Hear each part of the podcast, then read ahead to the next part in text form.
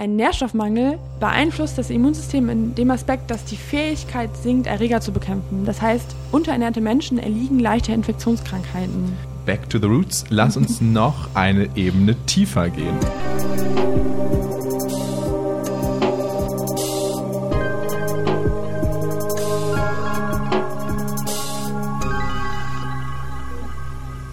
Ernährungssicherheit ist der Zustand, wenn alle Mitglieder eines Haushaltes Zugang zu ausreichender Nahrung haben, um ein gesundes, aktives Leben zu führen. Diese Definition der FAO, der United Nations for Food and Agricultural Organization, soll unser Einstieg in eine Folge zur neuen Klimavisite sein. Mir gegenüber sitzt Maja. Maja ist Aktivistin und Medizinstudentin und wir wollen heute darüber sprechen, inwieweit die Klimakrise dazu beitragen kann, die Ernährungssicherheit, den weltweiten Hunger und die Unterernährung zu verstärken. Ernährungssicherheit bedeutet noch vier weitere Unterpunkte, nämlich die Versorgung, ein Land, das ernährungssicher ist, kann durch Import oder eigenen Anbau seine Welt, seine, seine Bevölkerung ernähren. Dann den Zugang. Ein Land kann ähm, der Bevölkerung diese Ernährungs-, diese Nahrungsmittel auch zur Verfügung stellen die BewohnerInnen des Landes können diese Nahrungsmittel auch verwerten. Es gibt ausreichend Wasser, es gibt ausreichende Hygiene und in dem Land, und das ist der vierte Punkt, herrscht genug Stabilität, dass die Nahrungsmittel auch zu den Menschen kommen können. All das könnte, und darauf wollen wir in dieser Podcast-Folge eingehen, gefährdet werden durch den Klimawandel. Wir gehen von einem Business-as-usual-Szenario aus, das besagt, dass wir Ende des Jahrhunderts, also 2100, es mit einer Erderwärmung von vier Grad zu tun haben werden und dass das auch als globale Herausforderung für die Nahrungsmittel- und Trinkwasserversorgung äh, gewertet werden kann. Aktuell leben 821, leiden 821 Millionen Menschen unter chronischem Hunger und zwei Milliarden ErdbewohnerInnen erfüllen mindestens eines der Kriterien, der eben vorgestellten Kriterien für die Nahrungsmittelsicherheit nicht. Ähm, die Unterernährung ist dabei die schwerwiegendste Form. Also wir grenzen die Begriffe Hunger Unterernährung, wo es dann sich wirklich auch körperlich zeigt, durch verminderte BMI, durch wirklich ähm, chronische Erkrankungen, die einfach dadurch kommen, dass der Mensch nicht genug zu essen hat und Ernährungssicherheit, die ja sagt, dass wir kein gesundes Leben und kein aktives Leben führen, das wollen wir voneinander abgrenzen. Genau, Maja, die ich noch jetzt einmal gerne vorstellen würde. Maja ist Medizinstudentin und Aktivistin bei Health for Future, bei unserer Hamburger Ortsgruppe, hat sich sehr, sehr doll in das Thema eingelesen, viel doller als ich. Und ich bin sehr froh, dass sie da ist. Hallo Maja. Hi Leo. Ähm, du hast in unserem Wahlfach Präventionsmedizin hast du ein Seminar gehalten. Maja, warum ist es so aktuell, das Thema? Das Thema ist so aktuell, weil wir bereits jetzt schon eine Bedrohung all dieser Aspekte, die du eben genannt hast, äh, beobachten können. Das heißt, es äh, der Klimawandel, die Klimakrise bedeutet jetzt schon eine Bedrohung unserer Ernährung. Wir sehen schon sinkende äh, Erntezahlen. Und deshalb sollte es neben der Verlangsamung des Klimawandels eben auch ein Ziel sein, dass wir uns an die Mangel- und Krisensituationen anpassen können, weil sie jetzt schon eben zu sehen sind, weil sie jetzt schon eintreten. Es ist kein Zukunftsszenario. Okay, wie weit wird denn die Landwirtschaft verändert durch den Klimawandel? Was ist denn genau das Problem? Also was hier wichtig ist, jetzt einmal zurück Richtung Geologieunterricht, dadurch, dass ähm, die globalen Temperaturen ansteigen werden, wird es heißer. Die Hitze beeinflusst einmal natürlich die Ernteerträge. Wenn es zu trocken ist, dann wächst nichts. Ähm, andererseits gibt es das Stichwort des beschleunigten Wasserkreislaufs. Das heißt, trockene Gebiete werden trockener und feuchte Gebiete werden noch feuchter. Das heißt, es fällt einfach noch mehr Regen und ihr könnt euch vorstellen, dass kein Extrem in die eine oder andere Richtung besonders förderlich ist. Das heißt, ähm, es kann zu Bodenerosion durch Starkregenereignisse kommen. Es kann aber auch zu Wassermangel kommen durch Dürreperioden. Und das Ganze beeinflusst natürlich auch die Flora und Fauna und damit die Artenvielfalt, die auch wiederum wichtig ist für unsere Pflanzen, die eben wachsen sollen. Wenn ich jetzt das laienhaft fragen darf, ist zum Beispiel, dass die Bienen weniger werden und weniger bestäuben. Das ist ein Beispiel zur Artenvielfalt. Oder genau. was muss ich mir darunter vorstellen? Genau, und das ist natürlich auch ein ganz, ganz wichtiges Thema, denn wenn wir keine Bienen mehr haben, dann wächst auch nicht mehr und andersrum. Gibt es auch Beispiele in die andere Richtung? Also, dass zu viele Tiere zum Beispiel die, die ähm, Qualität und die, die, die Pflanzen schädigen? Ja, also einmal durch natürlich das wärmere Klima, also ähm, das haben wir jetzt, glaube ich, etabliert, die Erde wird wärmer, das hat Auswirkungen, äh, können natürlich auch Insekten sich besser vermehren und auch besser überleben. Das heißt, die zeigen eine höhere Aktivität. Das heißt, die Pflanzen können damit schlechter umgehen, weil sie quasi überrannt werden. Also es Schädlinge gibt, zum Beispiel. Genau, ja. Das wird schwieriger zu bekämpfen zu sein, einfach wegen der schieren Überzahl und der erhöhten Zahlen, in denen es auftritt. Und dazu gibt es dann auch noch veränderte Vegetation, auch an zum Beispiel Pilzen oder so. Mhm. Ähm, das heißt, damit, darauf müssten sich die Pflanzen eben auch äh, daraufhin anpassen. Mein Stand dazu ist aktuell die äh, Lancet Climate Countdown Folge. Wir hatten darüber gesprochen und der Lancet Climate Countdown hat es auch erwähnt, dass ähm, durch ein Grad Erderwärmung, die, die, der Ertrag an Nutzpflanzen um bis zu zehn Prozent sinken kann. Die differenzieren das nochmal über Mais, Weizen, Soja und äh, Reis. Äh, aber im Großen und Ganzen gilt diese Daumenregel ein Grad, zehn Prozent weniger Erträge. Ähm, und inwieweit gefährdet das denn die Gesundheit der Menschen? Also es ist eine simple Rechnung. Wenn wir uns jetzt den ähm, Business as usual Path nehmen. Es sind vier Grad Erderwärmung Ende des Jahrhunderts. Kannst du nochmal den Business as usual Path erklären? Ah, okay. Es gibt ähm, vom Weltklimarat, also dem IPCC, gibt es verschiedene Szenarien, die auf uns zukommen könnten und ähm, also im Sinne von Szenario, die Erde wird sich um zwei Grad erwärmen, um drei Grad oder eben um vier Grad. Und aktuell geht man eben von diesem, deshalb auch Business as usual, von dem Grad der, äh, von dem Path der vier Grad Erderwärmung aus, weil eben die aktuelle Klimapolitik und auch die bis 2050 versprochene Klimapolitik eben darauf hinweisen wird, dass wir Ende dieses Jahrhunderts bei dieser Erderwärmung landen werden. Und wenn, aktuell sind wir übrigens bei einer Erderwärmung von 1,5 Grad Celsius im Vergleich zum vorindustriellen Zeitalter. Das heißt, es kommen nochmal 2,5 Grad obendrauf. Ähm, und wenn wir da landen, dann bedeutet es nach der Daumenregel, die du gerade genannt hast, ja fast die Hälfte weniger Nahrungsmittelangebot. Also 40 Prozent, genau. wenn man 10 Grad sagt, ja. Ja, ich, ich runde gern auf. Ja. und das äh, Frappierende hieran ist, dass die UN schätzt, dass wir 2050, also in 30 Jahren schon, bereits aber das Doppelte an Nahrungsmittelverfügungsstellung benötigen werden. Das heißt, äh, von dem, was wir jetzt schon produzieren. Das Ganze widerspricht sich natürlich total. Mm, und jetzt kann man natürlich ähm, argumentieren, ja, wenn es wärmer wird, dann gibt es doch auch neue Gebiete und dann kann man da wieder Landwirtschaft betreiben. Mhm, zum Beispiel, was ist denn mit Grönland? Da ist so viel Fläche. Warum können wir da nicht einfach was anbauen?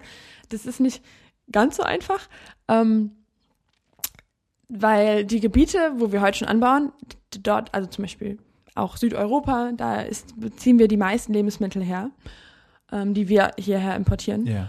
Und diese Gebiete sind bereits bei der optimalen Temperatureinstellung. Das heißt, Aktuell. Genau. Und das heißt, bereits kleine Veränderungen in der Temperatur, Temperatur, äh, bedeutet eine sinkende Produktivität. Das sieht man zum Beispiel jetzt ähm, schon in den Tropen. Die sind bereits jetzt schon zu heiß, sodass man da nicht mehr effizient Getreide anbauen kann. Das heißt, so einfach funktioniert diese Rechnung leider nicht. Ähm, Beispiel der USA, das ist aktuell der größte Maisanbauer der Welt.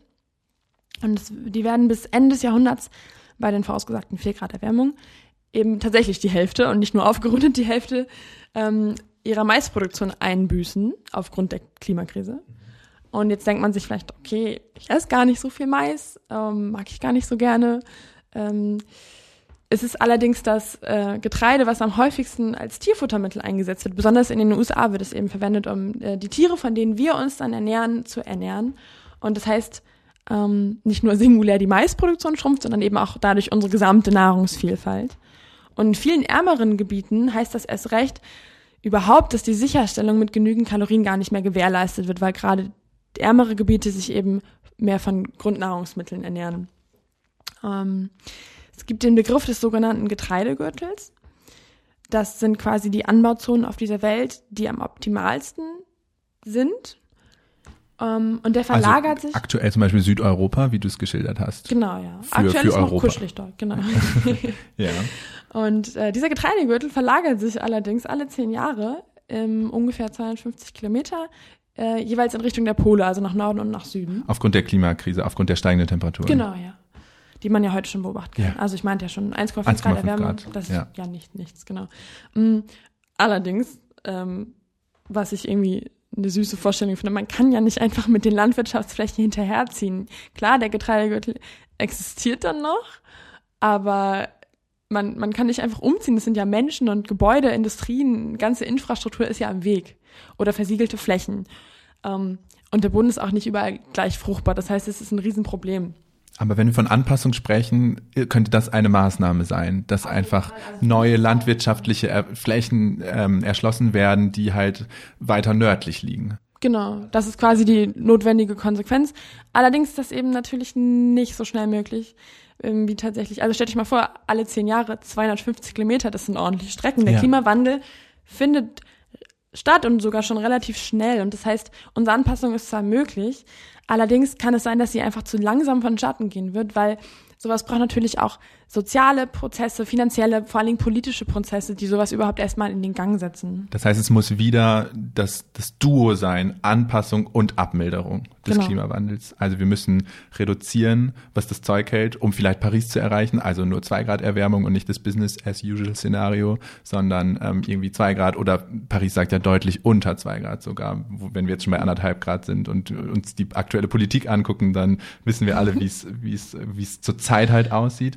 Aber genau, also sozusagen und den zweiten Aspekt einfach auch Anpassung, dass wir neue landwirtschaftliche Gebiete erschließen etc. Genau. Also auch, also wenn wir bei 4,4 Grad landen, ich meine, deshalb auch präventive Medizin. Prävention ist die beste Medizin.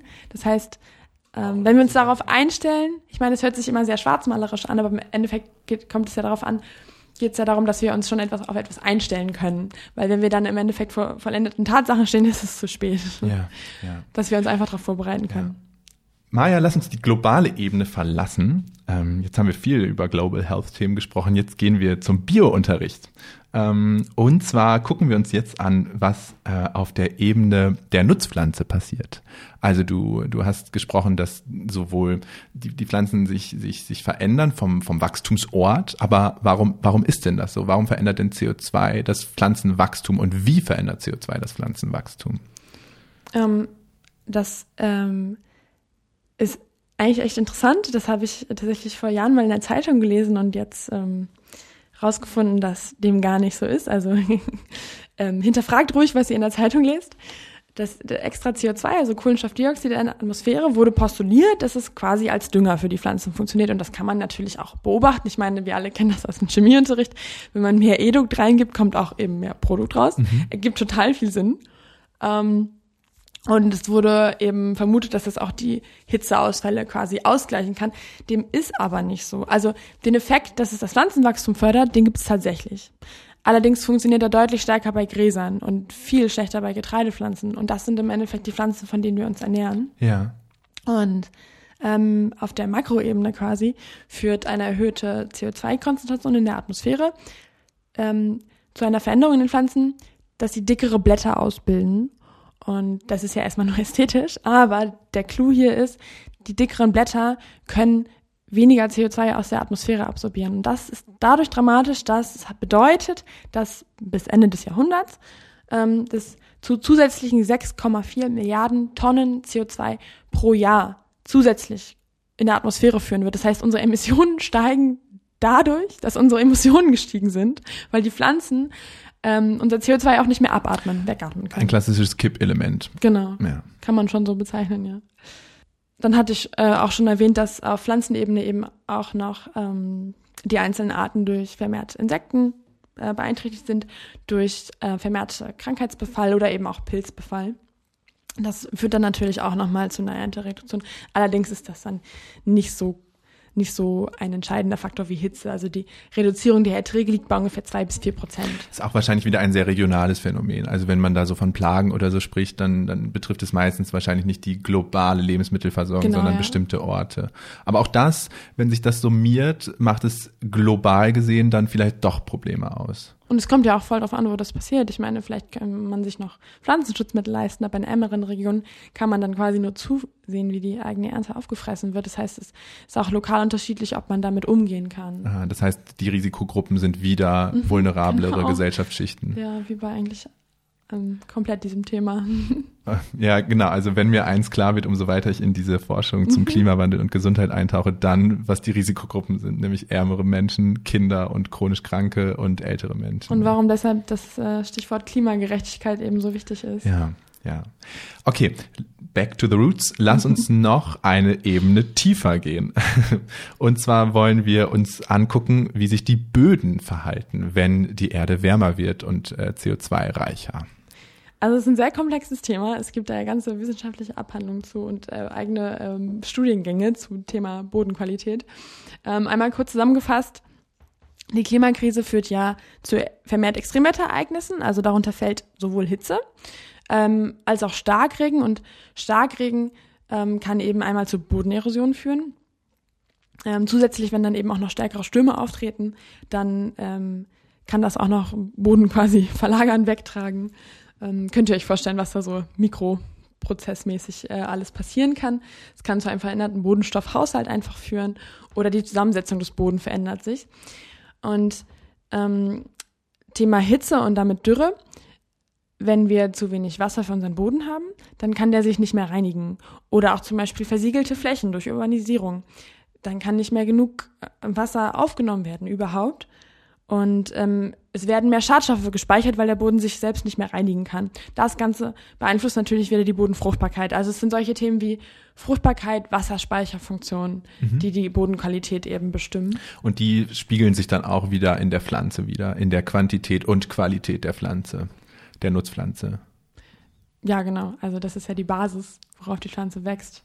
Ja, natürlich. Wenn also, sie überhaupt wächst. Wir sind jetzt ganz unten angekommen. Vielleicht genau. könnte man noch Grundwasser, aber ich glaube, dazu machen wir eine extra Folge. Ja, genau. Dazu wird es noch eine zweite Folge geben Richtung ähm, Frischwasser und Trinkwasserversorgung. Mhm. Okay.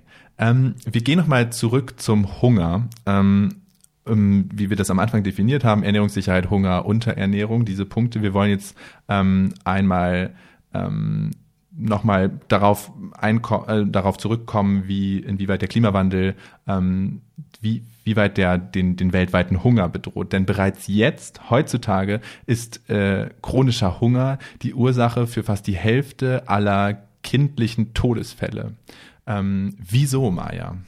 Ja, das ist krass. Vor allem Kinder unter fünf Jahren sind ähm, extrem von Hunger beeinflusst, vielleicht gar nicht so sehr wie wir. Wir könnten vielleicht ein bisschen länger und ein bisschen weniger gravierenden Folgen durchhalten. Ähm, diese Kinder sind ja noch stark im Wachstum. Das heißt, ein äh, Mikro-Makro-Nährstoffmangel ähm, schlägt sich natürlich auch auf das Wachstum nieder. Das heißt, es kann wirklich zu krassen Wachstumsstörungen kommen, sowohl von Gehirn, von ähm, Skelettmuskulatur, von Knochen etc. Also quasi die ganze Bandbreite, die man sich vorstellen kann. Ähm, und dazu kommt noch, und das betrifft dann wieder alle, also auch Menschen in unserem Alter, auch, auch gesunde, fitte Menschen, ähm, ein Nährstoffmangel beeinflusst das Immunsystem in, in dem Aspekt, dass die Fähigkeit sinkt, Erreger zu bekämpfen. Das heißt, unterernährte Menschen erliegen leichter Infektionskrankheiten. Unterernährt heißt zu wenig, also der, der BMI, der Body Mass Index sinkt, aber auch die, die Qualität des Essens, hat die damit auch äh, etwas zu tun? Mhm, genau, das fand ich total spannend, ähm, als ich mich damit auseinandergesetzt habe. Man hört ja immer die Zahlen zu den Leuten, die wirklich unterernährt sind und hungern, aber es gibt noch viel mehr Menschen, die an sogenannten versteckten Hunger leiden. Ähm, und das ist, wie du halt schon quasi gefragt hast, ein gesundheitsschädlicher Nährstoffmangel. Also man kann das vielleicht äußerlich gar nicht unbedingt sehen, ähm, der dadurch stattfindet, dass man eben über dieselbe Menge Nahrung zu wenig Mikronährstoffe, zum Beispiel wie Zink oder Protein oder Vitamin C zu sich nimmt. Das kann man jetzt schon beobachten, dass durch die erhöhten Zweispiegel in der Atmosphäre die Pflanzen, ich habe es eben schon angesprochen, das sind keine guten Lebensbedingungen für unsere Pflanzen, ähm, Pflanzenqualität leidet und ähm, dadurch auch eben die Qualität unseres Essens. Und das führt dann eben zu diesem versteckten Hunger. Das ist äußerlich, das ist eigentlich ganz interessant. Vielleicht kann man das mit Alkoholikern vergleichen. Ähm, schwere Alkoholiker neigen auch zum Mikronährstoffmangel, weil eben einfach sehr viele der Kalorien, die zugeführt werden, komplett durch Alkohol zugeführt werden und das hat eben keine Vitamine, keine Mikronährstoffe.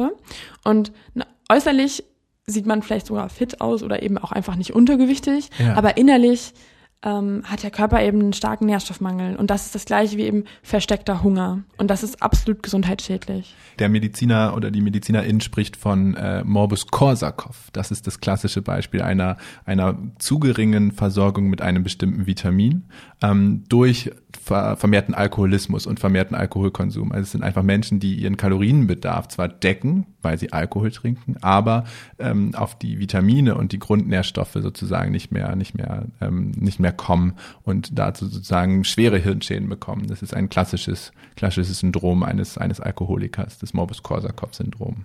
Genau, und im Endeffekt ist ja erstmal egal, warum dieser Nährstoffmangel entsteht jetzt auch, also Beispiel, also zurück, um auf die Klimakrise zu kommen, ähm, auf die schlechtere Qualität der, der Ernährung.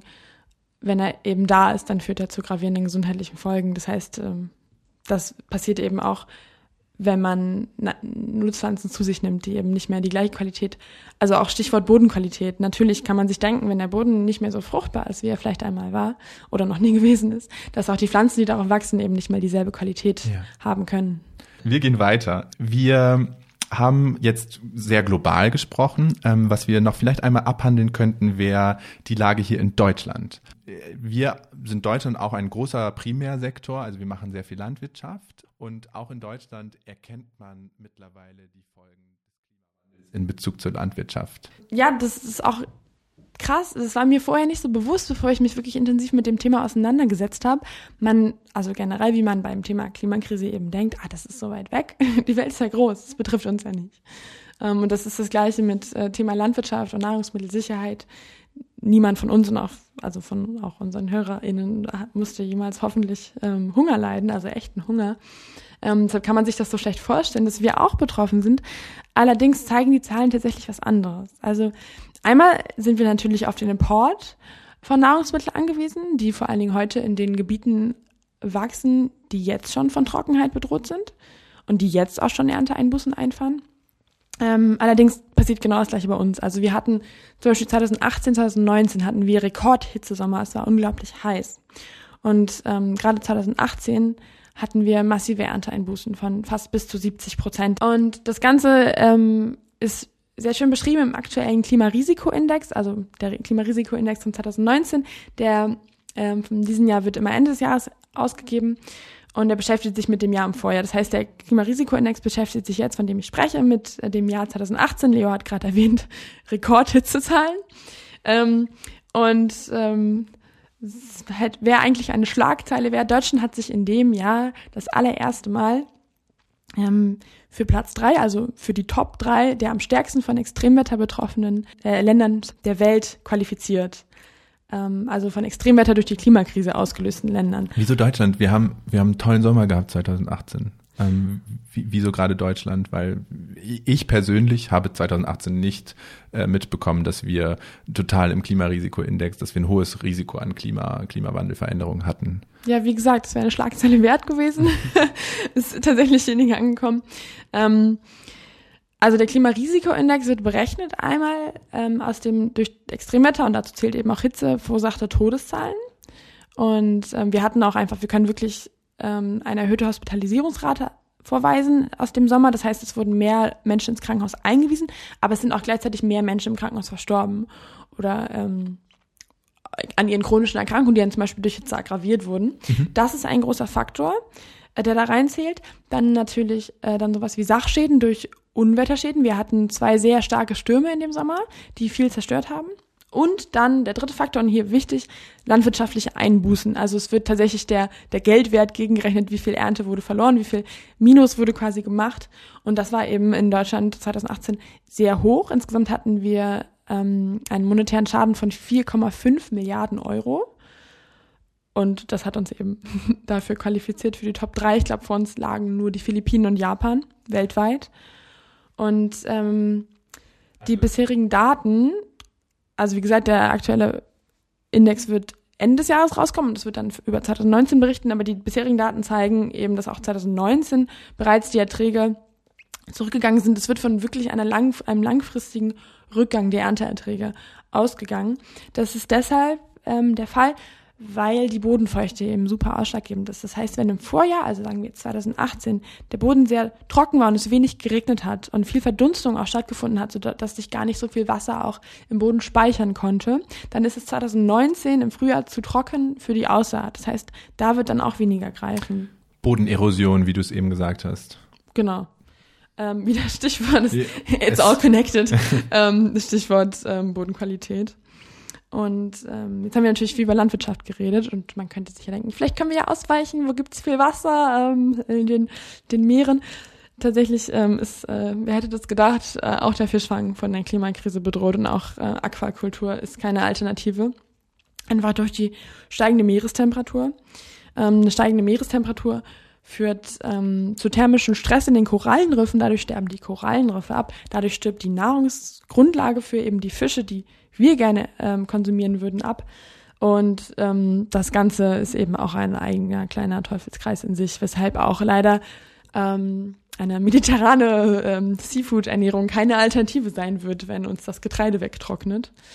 Ähm, mir ist hier nochmal wichtig zu betonen, ähm, die, die Klimaerwärmung, die Erderhitzung, das ist kein linearer Prozess. Ähm, jedes Viertelgrad, jedes 0,1 Grad zählt einfach und das wird auch gerade bei den Zahlen der Menschen, die an Hunger leiden, ähm, deutlich. Und zwar hat Leo ja schon erwähnt, dass 821 Millionen Menschen aktuell Hunger leiden. Und da kann man sich denken, okay, das liegt vielleicht auch an, liegt auf jeden Fall auch an anderen Sachen wie politischen Prozessen, historischen Bedingungen etc., sozialen Ungerechtigkeiten. Aber es wird einfach bei ähm, einer Erwärmung von zwei Grad Celsius werden zusätzlich zu diesen 800 Millionen Menschen 190 Millionen hungern. Mm, also kommt man auf knapp über eine Milliarde Menschen, die an hungern werden. Und wir sprechen nicht von Ernährungsunsicherheit, sondern wir sprechen von Hunger. Genau. Und zwei Grad Celsius haben wir bald einfach schon erreicht. Das heißt, zusätzlich einfach nur durch Wirken der Klimakrise sind es fast 200 Millionen Menschen. Und jetzt kommt ähm, der Knackpunkt. Bei vier Grad Celsius, also Ende diesen Jahrhunderts Erwärmung, hungern zusätzliche 1,8 Milliarden Menschen. Das heißt, es ist wirklich jedes einzelne Drittel, Viertel, Sechstel Grad zählt einfach, weil es einen riesigen Impact hat. Und das sind zusätzlich durch die Klimakrise hungernde Menschen. Ähm, und wie du auch erzählt hast, es sind zwei Milliarden Menschen aktuell, die unter einem Ernährungsdefizit, also einer nicht vorhandenen Nahrungsmittelsicherheit leiden quasi. Aber das sind halt wirklich faktisch dann über zwei Milliarden Menschen, die konkret hungern werden. Und das ist deshalb so wichtig und deshalb reden wir auch heute drüber und deshalb haben wir auch ein Seminar an unserer Uni darüber gehalten, weil das Ganze dann einfach lebensbedrohlich ist. Es bedroht und nicht die Gesundheit, es bedroht konkret das Leben und deshalb ist dann auch mir dieses Thema so wichtig. Du hast, äh, und das ist eine, eine, ganz, äh, eine ganz große Besonderheit, wir haben unsere erste Studie mit Health for Future selber durchgeführt. Maja, du hast im, äh, in diesem Seminar hast du eine Mentimeter-Umfrage gemacht und hast äh, die Studierenden gefragt, ähm, was sie als größte Bedrohung des Klimawandels ähm, erachten. Was ist dabei rausgekommen? Ähm, Trommelwirbel, wer hätte das gedacht? Das ist tatsächlich, ähm, es war tatsächlich allen klar, Unterernährung würde einfach die schwerwiegendste gesundheitliche Folge der Klimakrise sein. Das ähm, kann man objektiv messen an den zu erwartenden Todeszahlen eben. Und ähm, das kann man sich auch ganz einfach denken, wenn eben die unterste Stufe der Bedürfnispyramide, nämlich Nahrung, Wasser, ein Dach über dem Kopf, nicht erfüllt ist. Hm, worauf existiert dann, auf welcher Basis existiert dann dieses Leben? Und deshalb ist da eben Unterernährung auch die schwerwiegendste Folge. Und das wussten alle Studierende. ja, ähm, schlau, schlaue Studierende. okay. Ähm, vielen Dank für diese super, super tolle Zusammenfassung. Ähm, ich glaube, wir haben viel gelernt. Ähm, was ich noch im Zuge der Vorbereitung auf diesen Podcast sehr äh, spannend fand, ist, dass Lebensmittelmärkte auch aktuell extrem vulnerabel sind.